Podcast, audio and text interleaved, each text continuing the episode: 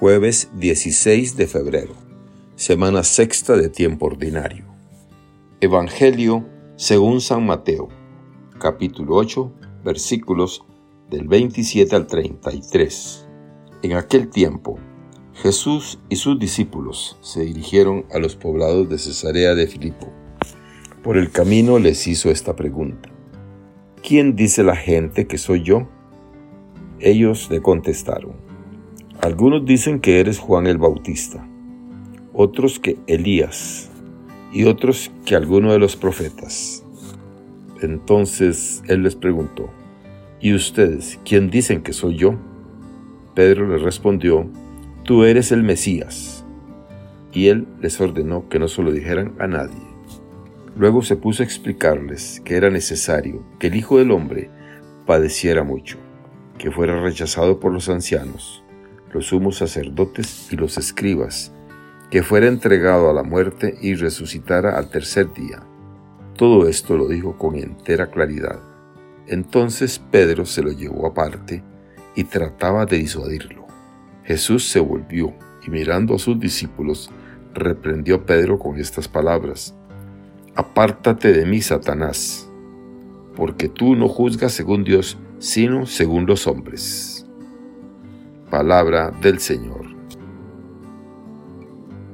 Gloria a ti, Señor Jesús. Reflexión. La ciudad de Felipe, Andrés y Pedro al noroeste del mar de Galilea, es el escenario de un nuevo milagro de Jesús. Esta ciudad, llamada también aldea, tuvo el privilegio de ver muchas obras de parte del Señor Jesucristo. En sus alrededores, Jesús alimentó a más de cinco mil personas y se presentó como el pan que descendió del cielo. Pero a la vez fue una ciudad cuyos habitantes no quisieron creer en Jesús. Teniendo ojos no veían quién estaba entre ellos.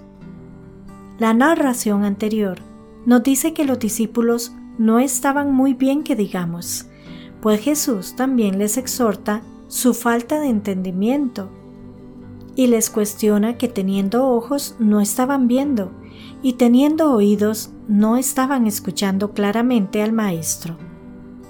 Son muchos los que simplemente rechazan al Señor Jesús y no lo quieren oír. Otros más no le entienden a pesar de escuchar en varias oportunidades el Evangelio.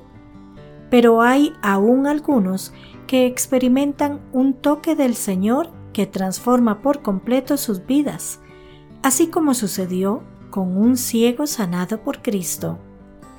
El ciego no vino por sí mismo a Jesús, Tal vez había escuchado de Jesús, tal vez había escuchado de sus obras, pero no vino por sí mismo.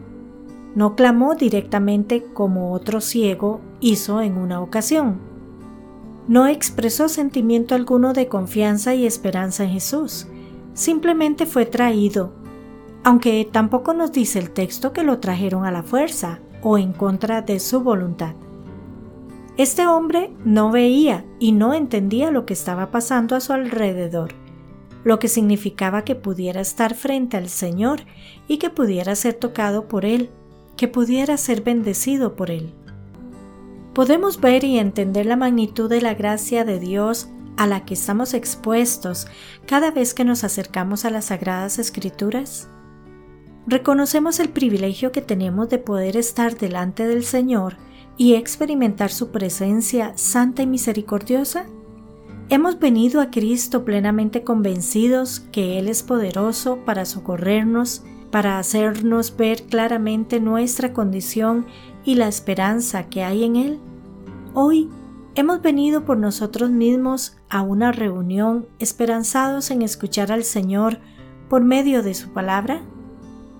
Son muchos los engaños de este mundo son muchas las justificaciones que cada uno tenemos para no venir al Señor.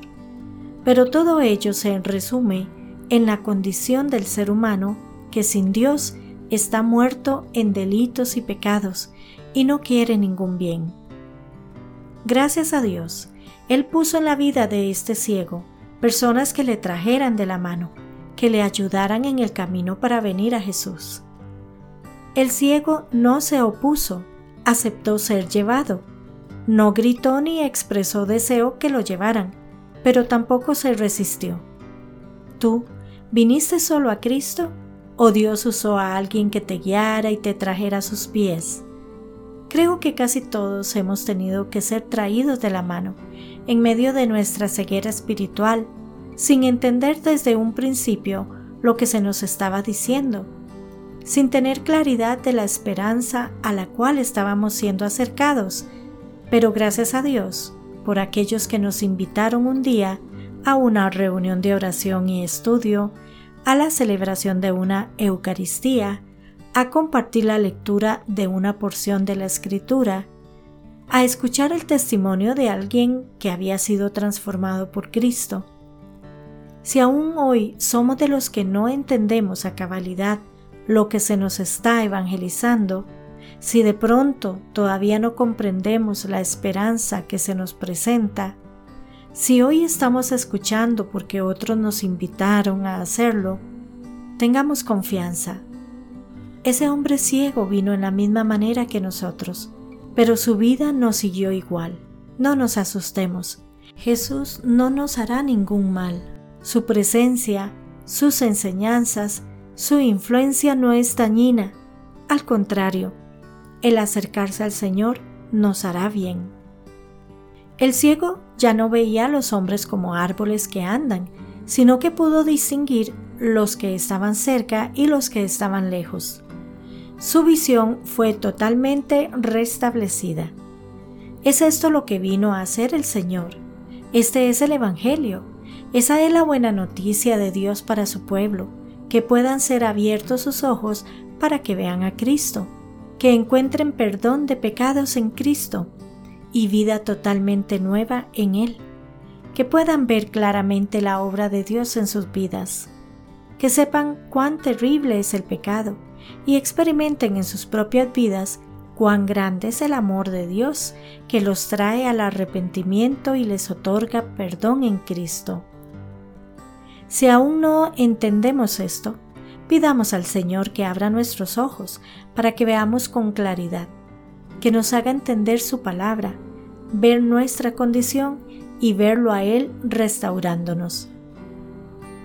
Un ciego sanado por Cristo fue un hombre en la misma condición espiritual que nosotros, pero fue un hombre traído a Cristo. No vino él mismo, como tampoco venimos nosotros, pues es Cristo mismo que nos trae a Él.